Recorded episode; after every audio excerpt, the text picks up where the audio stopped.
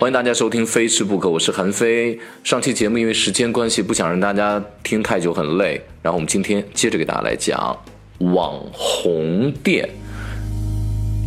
我一路看过千山和万水，我的脚踏遍天南和地北。这里面会存在一些就真的用的是托，因为我之前也遇到过。一个餐厅，我不说某餐厅了。我那天到了之后，现场的一百多人里面，每一个都是托。然后那天是停止营业的。我说那哪来这么多的食客？我就直接质问导演，他就是老板找来的人，为了更方便的配合我们来拍摄，我当场翻脸。我说等于说全部都是演员，然后还配合我一个人演出，对吗？我说这个店我没有办法拍，然后就弄得非常不开心。这也是我后来很多人问说你为什么要离开美食地图。这是我离开的其中一个原因，但是不是决定性的因素啊！我今天说到这儿了，刚好就提到这里。那这帮排去当托的人，他们是什么样的一个组织呢？他们是有组织的哈，就他会有带队的。比如说，就类似于电视台的观众群体一样，因为观众的话，如果说只是拿票进去，因为录制时间很长，所有的人最后情绪都会崩溃，因为太累了嘛。他想走，你拦不住。但如果他是有组织的。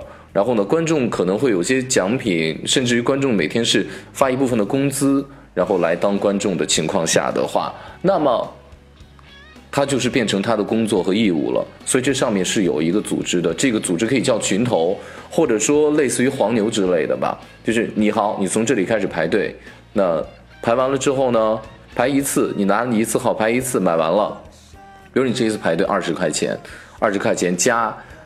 你比如说，这是一款什么奶茶，或者是一款什么蛋糕，拿走，这就是你的利益所得。你可以接接着再排，然后据说有人就反复再排，反复再排，反复再排，一个上午就可以赚到一百多块钱，大概排个五六次的样子，就是他整个的一天的工作就是这样的。那还有另外一种情况是什么呢？还有另外一种情况是商家本身，我认为人家这就算是营销方面的一个比较厉害，比如说我新店开业。我给我的每一个员工，给他们发放一些福利，比如说每个人有五百份儿这样的，比如说它是一个排队的月饼，五百份月饼哈。然后但是呢，第一不能外卖，呃，就不能说你叫外卖拿走。第二点呢是限购的，比如说每人限购一盒、两盒、三盒，也就是说我给你五百份这个当做员工福利，对吗？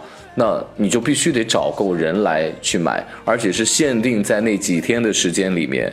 于是。这些员工不得不动用他们的亲戚，或者说找一些个这种黄牛人头黄牛组织，然后跟他们一起过来把这些个东西领完。那领完了之后呢？比如说这个东西原价是八十块钱，那他们一转身，我五十块钱卖掉，甚至于三十块钱卖掉的话，那我岂不是就赚了？当然，你说这些店的老板，他们的上面大 boss 不知道。这样的问题，员工根本吃不了五百份这个东西，他会卖掉吗？他当然知道啊。那这一部分的成本，就等于他当做广告费了。而且一旦排起队来，很多人就会趋之若鹜，说哇，这个是什么情况？怎么排队这么多人？那他就可以现场在都不用说买完之后去兜售，在现场就拿这个号码去兜售了。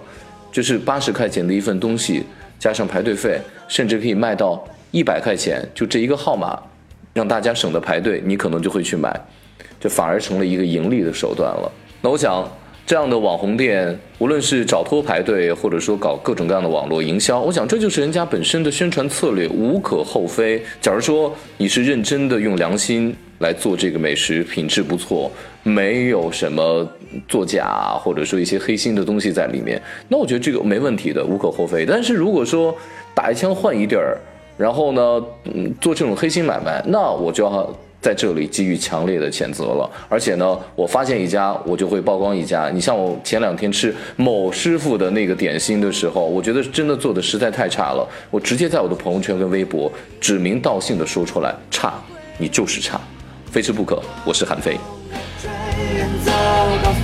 说走就走一回